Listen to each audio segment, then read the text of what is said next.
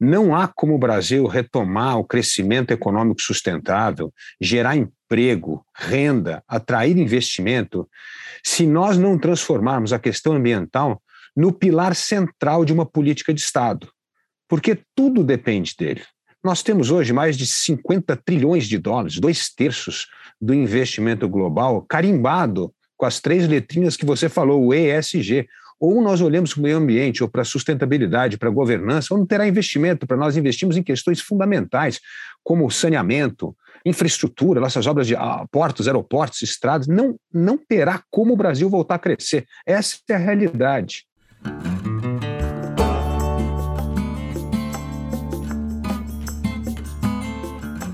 Começa agora o podcast Nem Negacionismo, Nem Apocalipse. Economia, Meio Ambiente e Negócios. Com a apresentação de Gessner Oliveira e Arthur Vilela Ferreira. Gessner Oliveira é PhD em Economia pela Universidade da Califórnia. Foi presidente do CAD, Conselho Administrativo de Defesa Econômica, presidente da Sabesp e é professor da FGV, Fundação Getúlio Vargas, onde coordena o Centro de Estudos de Infraestrutura e Soluções Ambientais, além de sócio da Go Associados.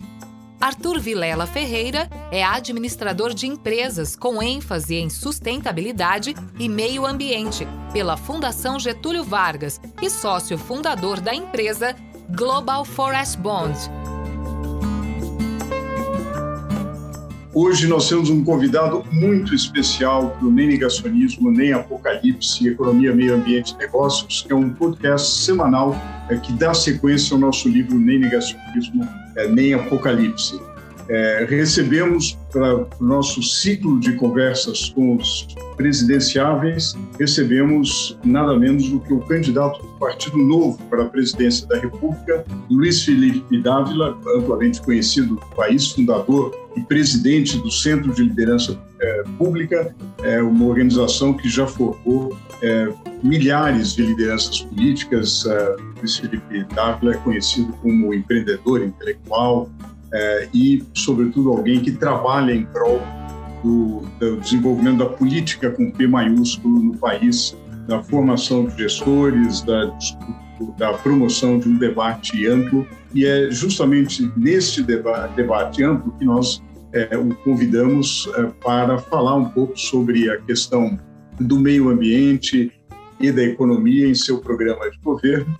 É, e eu começaria com uma pergunta que depois nossos colegas aqui dessa conversa, a Laura, Laura Valente, pesquisadora do Centro de Estudos de Infraestrutura da GP, o Ricardo Assunção, é, empreendedor e sócio da Grape ESG, é, e os nossos, é, os nossos colegas é, Lucas Saqueto, Lucas Godoy, é, vão participar dessa conversa. A primeira pergunta seria qual a importância do programa de governo? Como, como isso se diferencia dos demais programas?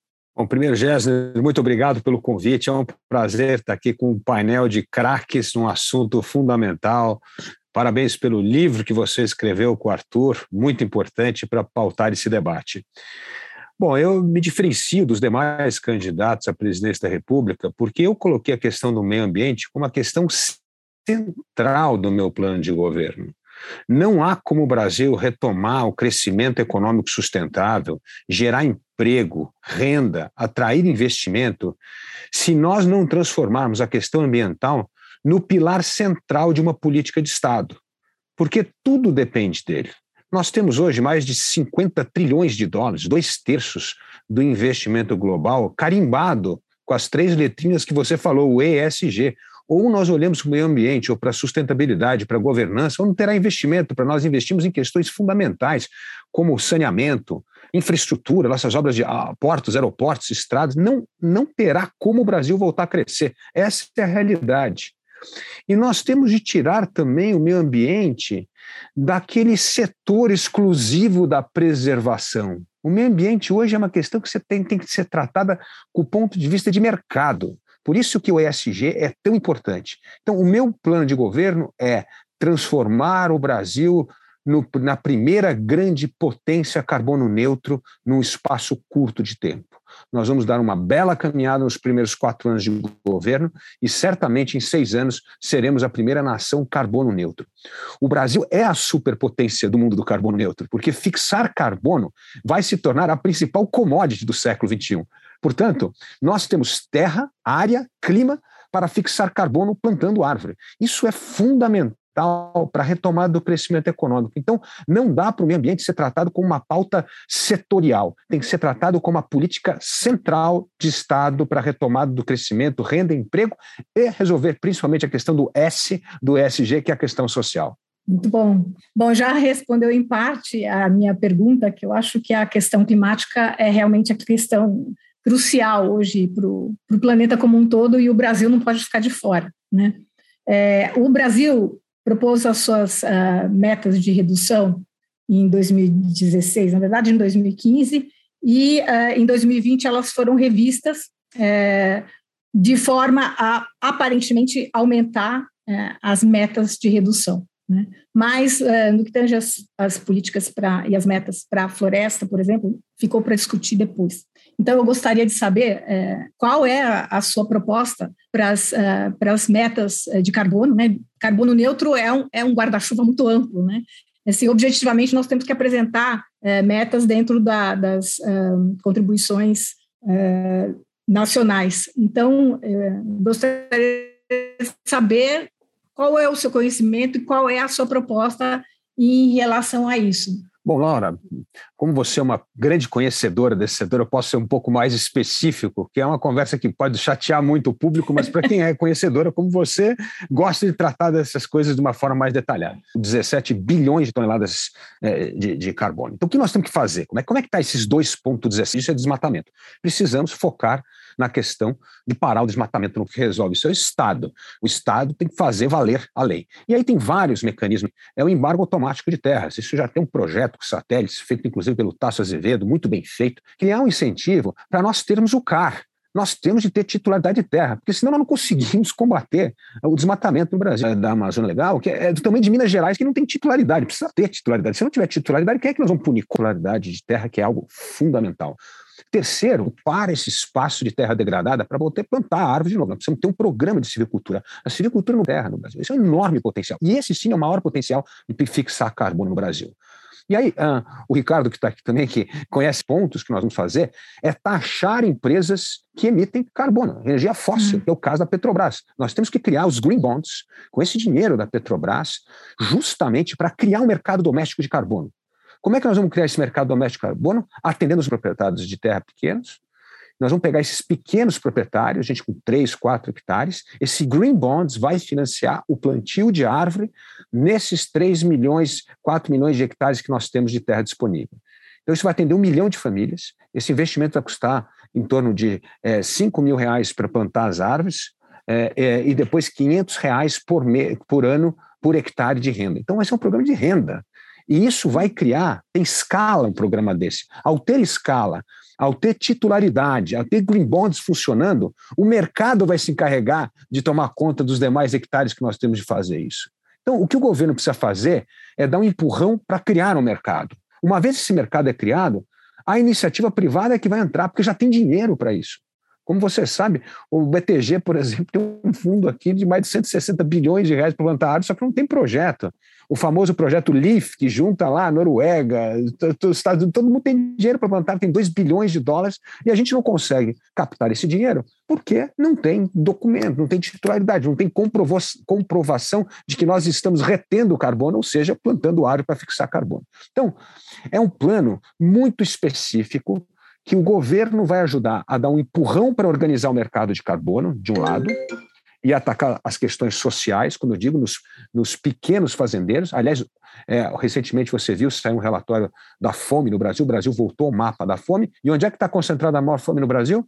No campo. Justamente 45% das pessoas que estão passando fome estão no campo. Então, isso vai ser receita para as pessoas mais pobres. Então, não é interessante você pegar uma empresa estatal e ela vai criar um green bonds para dar para os mais pobres, para financiar a fixação de carbono entre os mais pobres?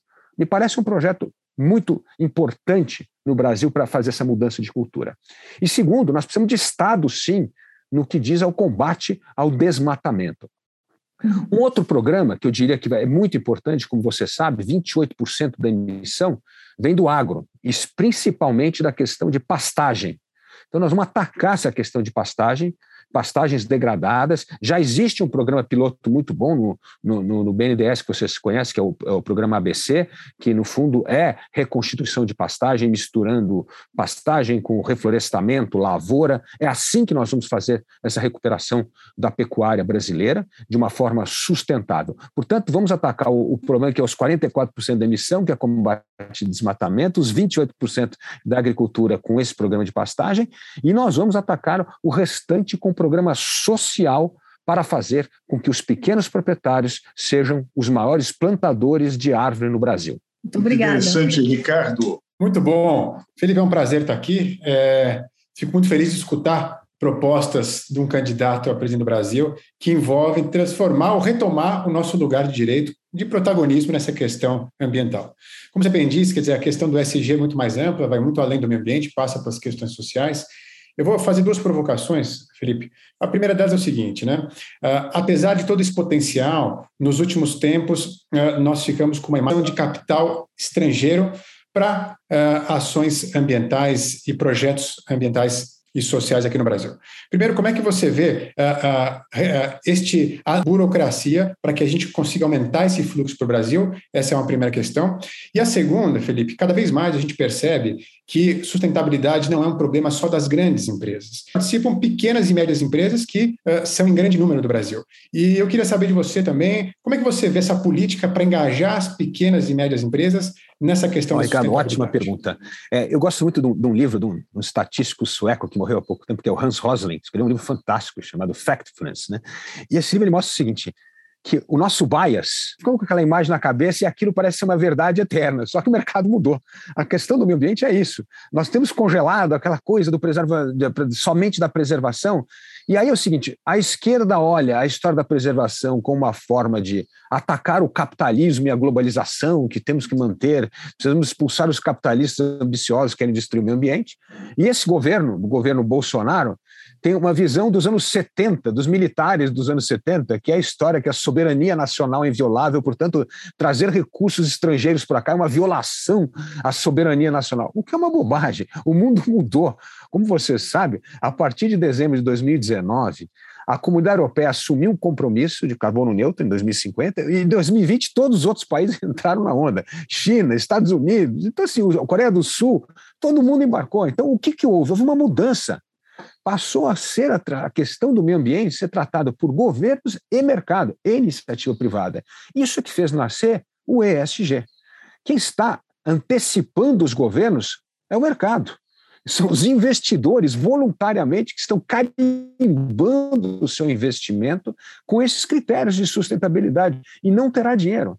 Então, a história que eu acho um pouco assim, tudo que é novidade custa caro. Então, você começar a fazer o ESG vai custar caro. Mas se nós fizermos a nossa parte doméstica de organizar um mercado doméstico de carbono, vai baratear muito a questão do ESG. É tudo uma questão de escala. Então nós precisamos ganhar escala com esse projeto. Por isso que eu quero começar um projeto desse na presidência da República, é para rapidamente começar a organizar esse mercado e aí vai começar a derrubar preço. Hoje em dia você sabe que para fazer um ESG tem que chamar uma empresa alemã para vir aqui certificar. É um absurdo, não precisamos disso no Brasil. A gente pode fazer isso com as nossas competências domésticas, mas precisamos organizar esse mercado. Então, apesar das questões de ESG hoje custarem caro, eu tenho a impressão que vai cair muito rapidamente o preço. Né? Isso é uma espécie de carro elétrico. Ah, é carro, vai, vai, cada ano que vai passar vai custar mais barato e daqui a pouco ninguém compra carro gasolina, porque no dia que você for revender o carro, ninguém compra. Então vai todo mundo começar a comprar carro elétrico. Existe uma transição. Isso está acontecendo no ESG. Por uma razão. Não é nem por causa de governo, não. É por causa do consumidor. O consumidor fala: não vou comprar não vou comprar produto ou serviço da sua empresa se ela não tiver encaixada nos critérios do ESG. Então, vai ter uma pressão do mercado, do consumidor, do prestador de serviço. Né? Hoje, os jovens, como você sabe, os jovens têm uma cabeça muito criteriosa para escolher seus produtos. Então, as empresas vão ter que se adaptar. O que nós precisamos fazer com as empresas menores, nesse, nesse primeiro momento, o que o governo pode fazer? Rapidamente criar esse mercado de carbono, diminuir esses custos de certificação, que vai ser importante também para esses pequenos proprietários, para que nós possamos ter algo factível para as pequenas e médias empresas. Mas enquanto isso não ocorre, acho que o governo pode ajudar. Nós podemos até criar linhas de crédito, coisas especiais, ou um BNDES é, ESG para ajudar a aumentar essa questão de certificação, porque o que nós temos de fazer é atender uma demanda de mercado. A demanda de mercado é as empresas precisam se apresentar cada vez mais no critério ESG. E isso não pode ser visto como custo, isso tem que ser visto como investimento. Porque se você não fizer esse investimento, a empresa não vai sobreviver. Ponto. Então, acho que é isso, Ricardo. Temos que dar esse empurrão, vamos precisar muita cooperação. Isso aqui é um trabalho a seis mãos com a iniciativa privada, terceiro setor, empresas especializadas nesse setor, para ver como reduzir rapidamente esse custo de encaixe de ESG nas pequenas empresas brasileiras. Lucas Godoy, entrar na conversa? Sim, sim. Eu acho que uma pergunta que eu tenho é um pouco, a resposta já foi dada na última, mas falando mais especificamente, assim. No último ano, por exemplo, a gente teve dois choques bem de inflacionários. Um causado por mudanças climáticas ali no agro, principalmente, com eventos adversos, e um pouco o aumento de fontes de energia, algumas que tem-se que podem aumentar de preço, a chamada inflação verde, durante essa transição energética. A minha pergunta vai um pouco mais nessa direção. Qual você acha que é o papel de um governo em amortizar esses choques, tanto choques de efeitos mais diretos das mudanças climáticas que a gente vai sofrer, por mais que a gente esteja combatendo as mudanças climáticas, a gente vai sofrer, e também da transição energética da inflação verde? Bom, acho que o primeiro ponto que nós temos de fazer é, para mitigar qualquer ciclo econômico é aumentar a produtividade do Brasil. Por isso, nós temos que abrir a economia brasileira de forma unilateral. O Brasil precisa se inserir no mercado global, na economia global, no comércio global. O Brasil é uma das economias mais fechadas do mundo. Então, nós temos de ter ganho de produtividade. Eu vou dar um exemplo aqui que você sabe muito bem: a questão da pecuária. O Brasil tem várias pecuárias, tem uma pecuária altamente competitiva produtiva, melhor até do que as melhores pecuárias do mundo, nos Estados Unidos ou na, ou na, ou na Austrália, mas tem uma área da pecuária que é atrasada, ainda está no 1.0. Né? Nós estamos falando que a média brasileira aqui é, é 3, 4 cabeças por hectare, né? É 5 toneladas por hectare. E você tem fazenda que nem é, no, em Minas Gerais que tem 120 toneladas por hectare, não é? a média é 5. Então, assim, são mundos dentro desse Brasil. Então, eu tenho muito medo no Brasil de você ter políticas nacionais com realidades tão diversas. E aí vem um ponto que eu defendo muito, que é a descentralização do poder. Nós precisamos dar mais poder para estados e municípios, porque as realidades são muito distintas. Você não pode generalizar a pecuária no Brasil, você não pode generalizar a agricultura no Brasil. Agora, o que, que nós temos de fazer, a meu ver, para termos uma agricultura cada vez mais em sintonia com essa agenda moderna do meio ambiente? Nós temos de sair do agronegócio e para a agroindústria. Nós precisamos saber usar cada vez mais, por exemplo, restos de fruta, bagaço de fruta para produzir outros bens. Né? Nós precisamos saber usar melhor os subprodutos da agricultura para gerar bens de maior valor agregado. Nós não conseguimos gerar bem de maior valor agregado. Um exemplo clássico que a gente já sabe, né? O café, nós exportamos commodity, aí a, o Nespresso transforma o nosso café numa cápsula daquele tamanho que volta para vender no Brasil e uma, uma única empresa fatura mais com café do que toda a exportação brasileira de café, porque a gente não conseguiu agregar valor. Então, a, a, a agricultura moderna tem que aprender a se tornar uma agroindústria. E quanto mais ela for agroindústria, tem que aprender o reuso, vai fazer com que ela seja mais sustentável. E quanto mais sustentável ela for, mais em pauta com, a, com o meio ambiente ela está. Então, essa é a questão que eu vejo de produtividade. Na questão da transição energética, o Brasil está caminhando muito bem. Acho que o Brasil está crescendo bastante nas energias é, fotovoltaicas, como você sabe, eólica. Cada vez mais nós vamos ter que é, é, interligar esse sistema de um jeito para que se torne sustentável. Então, nós já temos biomassa, temos a energia eólica crescendo bastante, temos energia solar, que vai crescer cada vez mais nesse nosso sertão, no mundo árido lá, puxa vida, que tem um potencial gigantesco de produção de energia. Eu digo que o Nordeste tem capacidade de se tornar o maior produtor de energia renovável do mundo. Né? Ali. Então, assim, isso vai mudar a vocação econômica de uma região.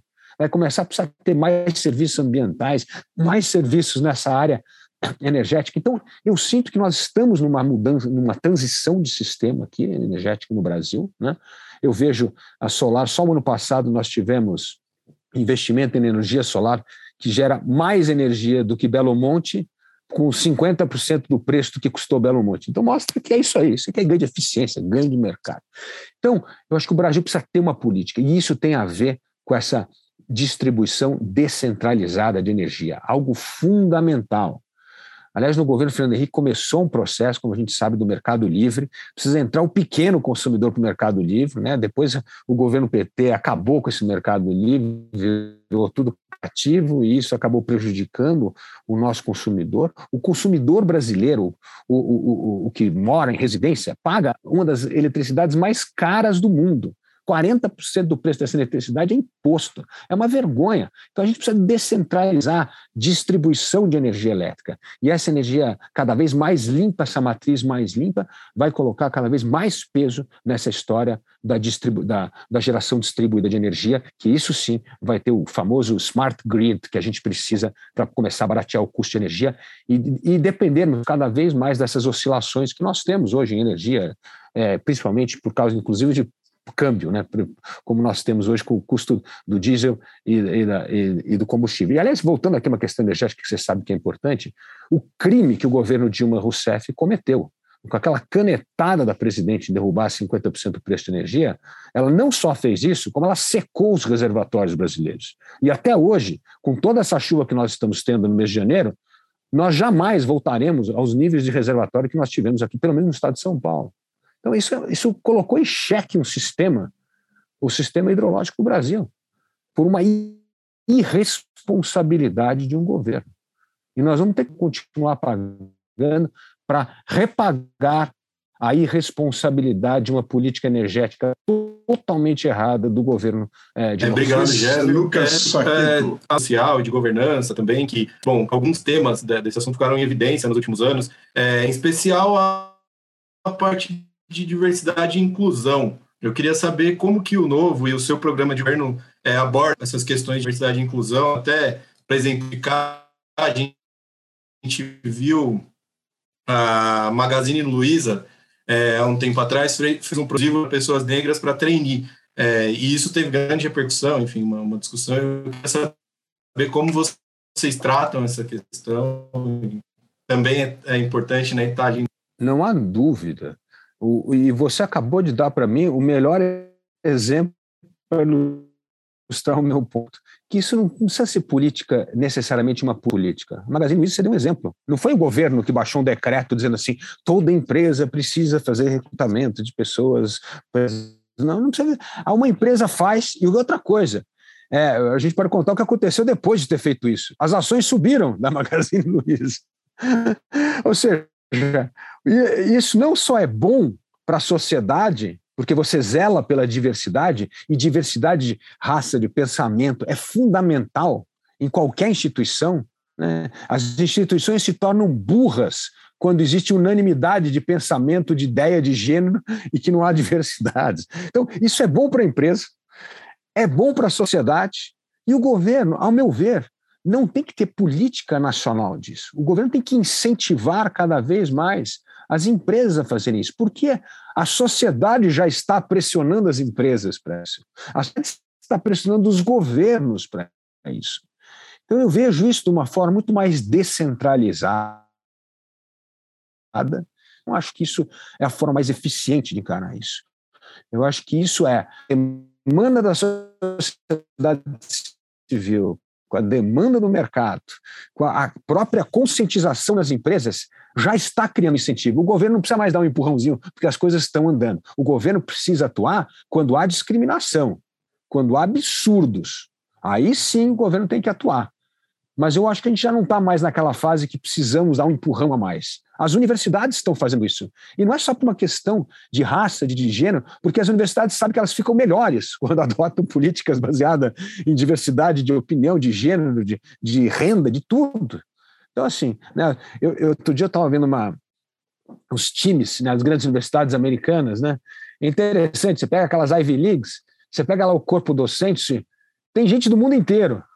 Você pega o melhor time de futebol do mundo, pega lá o Barcelona, Real Madrid, tem gente do mundo inteiro. Ou seja, a diversidade está presente em tudo onde há excelência.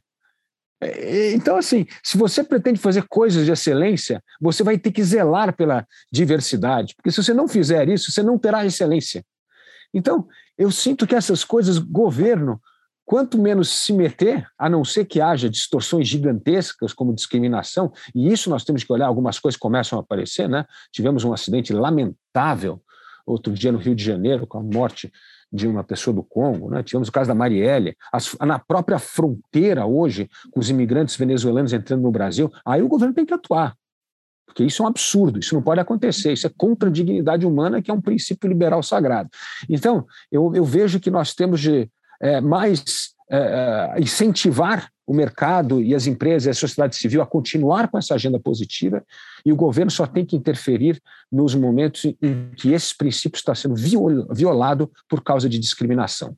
Muito bem, Luiz Felipe Dávila, nosso uh, convidado especialíssimo, muito obrigado. Uh, realmente a, a, a, sua biografia e o seu compromisso com a discussão de política pública certamente credencia para esse e ajuda o debate no, no Brasil. É, a pergunta que eu faço uh, para os, os, colegas aqui que participaram dessa, dessa conversa, a Laura Valente, o Ricardo Assunção, Lucas Godoy, Lucas Saqueto, se nós esquecemos alguma, alguma pergunta essencial, é, e pergunto ao, ao, Luiz Felipe se ele tem uma mensagem final é, para ou alguma questão que talvez tenhamos deixado para trás e que gostaria de enfatizar e aí a sua expectativa em relação a esse debate da presidência da República.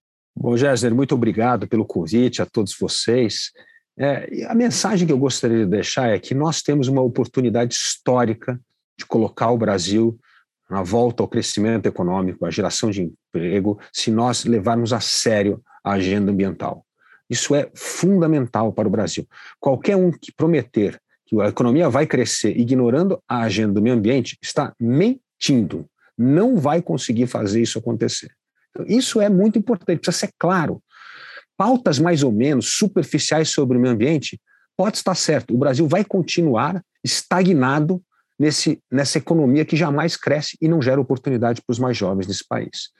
O segundo ponto que eu gostaria de mencionar, por ser uma eleição histórica, que o Brasil precisa se desvencilhar desse populismo, é preciso que o voto consciente exista. Esse negócio de lembrar do dia na eleição e quem se quer votar e ligar para o seu amigo, descobrir quem, puxa, me dá o nome de um deputado para votar, um não é assim que se vota. Nós temos de fazer a nossa parte de cidadão. A parte de cidadão é o voto consciente. Nós precisamos saber a biografia, a história, as propostas daquelas pessoas que nós queremos que sejam os nossos representantes no poder no Brasil. Portanto, não há nada mais poderoso e transformador numa política democrática do que o voto consciente. Então eu faço esse apelo a todos vocês. 70% dos brasileiros não se lembra em quem votou na última eleição para deputado. Isso é uma vergonha. Como é que nós vamos melhorar o país assim? Então eu gostaria de deixar essa mensagem que além de avaliar as boas propostas, a biografia, a história dos seus candidatos, o voto consciente é o poder transformador numa democracia e numa nação que preza a liberdade. E é isso que eu espero dos brasileiros em 2022. Voto consciente, análise criteriosa das propostas, porque aí sim o Brasil tem uma chance enorme de retomar o caminho do crescimento econômico, da renda e emprego e, e da redução da desigualdade social. Muito obrigado. Muito obrigado, Luiz Felipe Dávila, candidato à presidência da República pelo Partido Novo, é, por nos honrar aqui com a presença, com as ideias, compartilhar essas ideias com o nosso podcast semanal nem negacionismo, nem apocalipse. Muitíssimo obrigado. Obrigado a todos vocês.